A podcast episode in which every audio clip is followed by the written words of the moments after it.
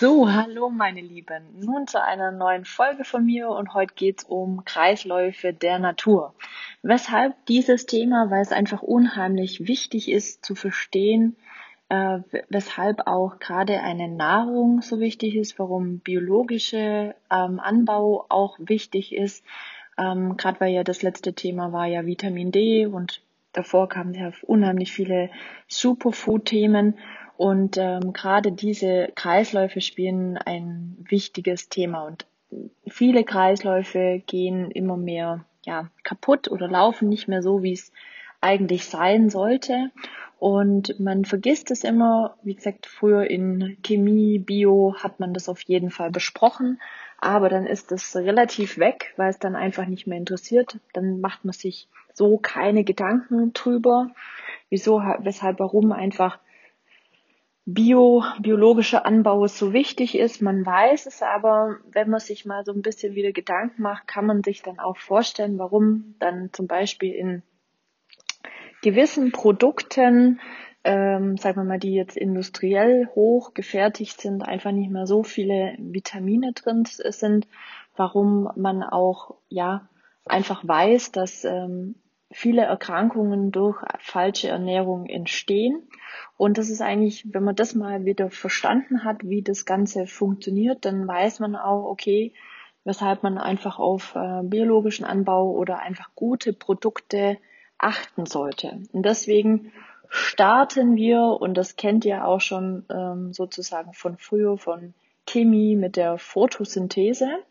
Die Photosynthese funktioniert nämlich ähm, durch Pflanzen, Algen auch, weil es ja im, im, im Wasser vorkommt, ähm, durch die Sonne, durch Wasser, was im Grunde genommen daraus äh, produziert wird, ist äh, CO2 und Wasser und daraus wiederum entsteht äh, Traubenzucker und Sauerstoff. Und jetzt weiß man im Grunde genommen einfach, das sind schon alles wichtige Dinge, was wir äh, benötigen. Ja, für, einmal für die Pflanzen, für die Tiere. Sauerstoff brauchen wir für uns, wiederum auch die Tiere. Also das ist eigentlich so, die Sonne brauchen wir, dass das überhaupt funktioniert.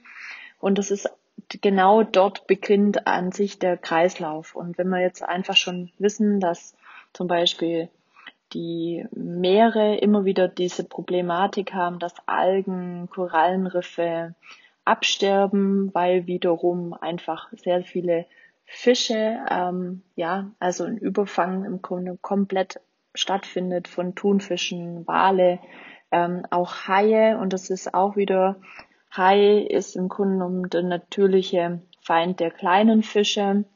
Thunfisch hat auch wiederum unter sich unheimlich viele, ähm, ja, kleine Fische, wo er ja im Grunde genommen frisst. Und wenn wir da einfach gerade Hai gerade für Japan die Haifischsuppe, die Haiflossen äh, äh, werden unheimlich viele Haie jährlich, täglich im Grunde genommen abgetötet. Und wenn da das im Grunde genommen nicht funktioniert, wie gesagt, es steht, äh, entsteht Plankton. Diese Plankton ist wiederum richtig wichtig für die Algen. Die Sonne ist wichtig. Dann dadurch entsteht auch wieder ähm, Kohlenstoff, da wiederum auch Wasser und Sauerstoff dadurch wieder. Also das ist einfach nicht nur unsere Pflanzen wie der Regenwald oder die Bäume, dass das immer mehr und mehr abgeholzt wird. Ähm, ja, ihr merkt, wenn das nicht da ist, funktioniert vieles nicht. Die Sonne ist auch unheimlich wichtig und deswegen ähm, wenn da schon ein bisschen ein Wurm drin ist, könnt ihr euch vorstellen, wie das jetzt im Grunde genommen weitergeht in diesem Kreislauf.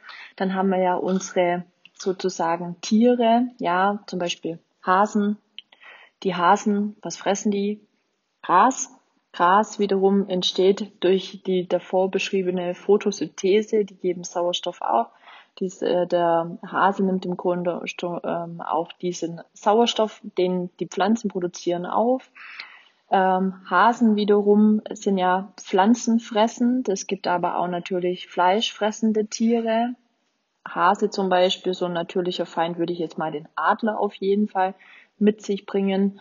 Ähm, dann gibt's bestimmt auch noch den Wolf, kommt zwar nicht so dramatisch viel vor, aber wiederum essen die diesen Hasen. Der nimmt dann natürlich dadurch auch wieder im Grunde genommen Kohlenstoff auf, natürlich da auch Energie. Der atmet, der Hase, auch wie auch der Wolf oder der Fuchs oder Adler, was auch immer, atmen ja im Grunde genommen auch hier wieder Kohlenstoff ab. Das geht im Grunde genommen genau die ganze Zeit so weiter. Dann ist es auch so, dass der ja, Fuchs stirbt zum Beispiel, dann verrottet er, da kommen dann im Grunde genommen die ganzen Bakterien, Würmer, Pilze und zersetzen im Grunde genommen ähm, den kompletten Wolf. Das wiederum geht ähm, an den Boden zurück, ja, also wie Biokompost, ja, deswegen ist das auch echt äh, super gut. Das wird dann im Grunde, geht dann wieder zurück in den Boden und da sind wir wieder am Anfang unserer Photosynthese. Durch diesen nährstoffreichen Boden wird im Grunde genommen dann wieder entstehen Pflanzen, Gräser, was auch immer.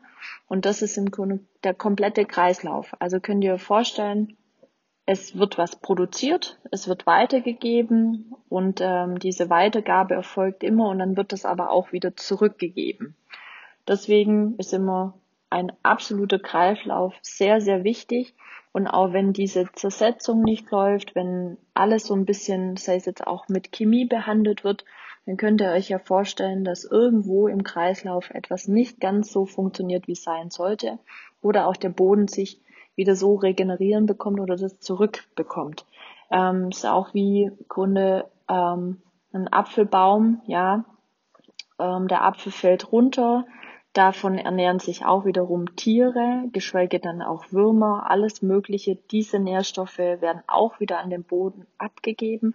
Und somit ist es ein wunderschöner, natürlicher Kreislauf, der auch für uns Menschen, weil wir vielleicht jetzt nicht unbedingt den Wolf essen, aber zum Beispiel die Kuh, ja, wenn die Kuh draußen auf der Weide steht und dort wirklich total äh, leckeres Gras bekommt, das auch wirklich immer wieder Zeit bekommt, das Gras sich neu zu bilden.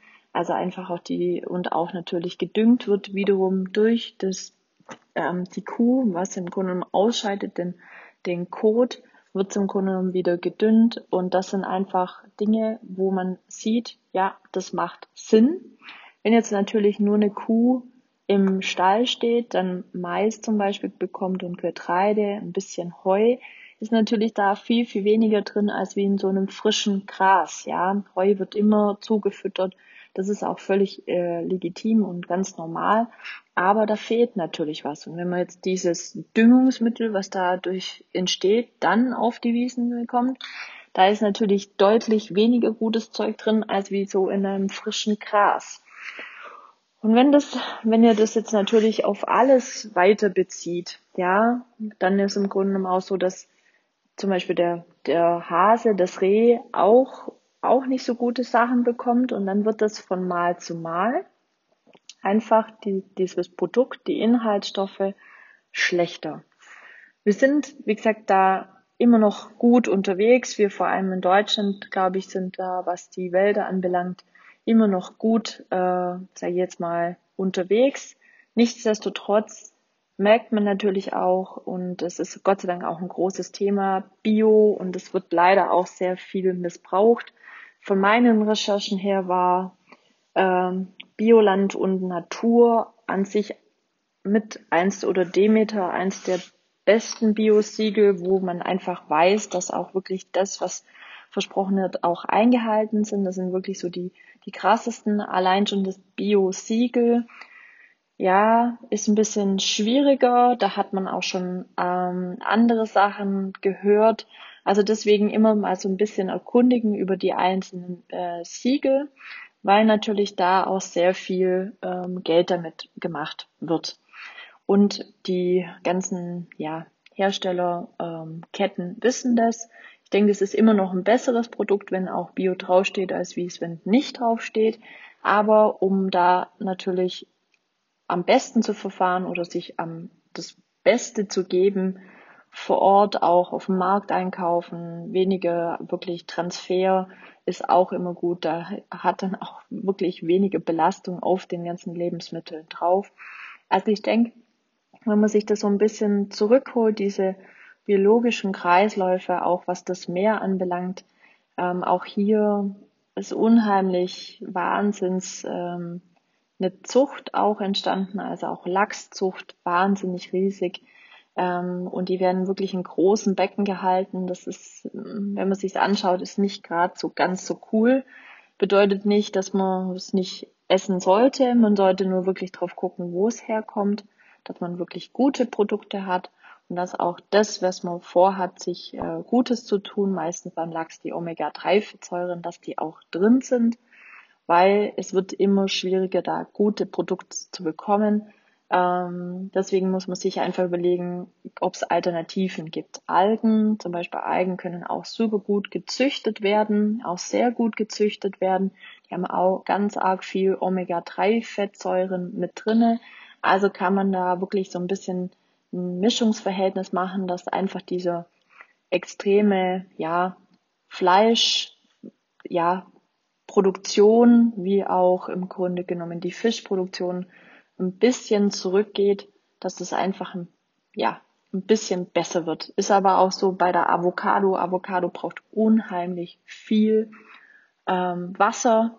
Das ist, wenn man da die Produktion auch dort sieht, alles, was so in im Übermaß, weil jemand mal gesagt hat, das ist das Nonplusultra, das Beste überhaupt, ähm, ist meistens dann wird so hochgefahren von der Produktion, wo es dann am Schluss doch nicht mehr ganz so gut ist. Deswegen auch hier so ein bisschen drauf achten, wenn ihr eine Avocado kauft, auch wirklich schnell verwerten, weil sie geht ratzfatz kaputt. Ähm, und dann seid ihr da auf jeden Fall von der biologischen Seite und von der Verwertung her besser dran, als wie lange zu warten, weil dann geht sie echt kaputt und das ist sehr, sehr schade, weil wirklich sehr viel Wasser äh, für die Produktion von Avocados benötigt wird. Ist aber, wie gesagt, bei fast allen wir auch Superfoods, also nicht nur die heimischen, da sieht es nochmal ein bisschen anders aus, aber, aber so die deklarierten Superfoods, auch Chia, unheimlich hoch gezüchtet, Deswegen einfach immer mal so ein bisschen gucken, was kann man alles machen. Und ähm, ich denke, gerade diese Folge hat euch vielleicht so dieses, den natürlichen Kreislauf des Lebens so ein bisschen wieder näher gebracht und weshalb es so wichtig ist, auf gute Produkte zu achten. Ich hoffe, euch hat's gefallen. Ich habe jetzt echt wieder nonstop gelabert, aber das ist wirklich so ein Thema, mm, wo mich einfach bewegt und wo ich merke, wir können einfach ein bisschen besser was machen und wenn man es versteht, ähm, ist es, denke ich, auch gut nachvollziehbar und besser umsetzbar. Deswegen verbreitet es weiter, entweder den Link weiterschicken von dem Podcast oder sagt mal den Leuten, ja, achtet mal ein bisschen besser drauf.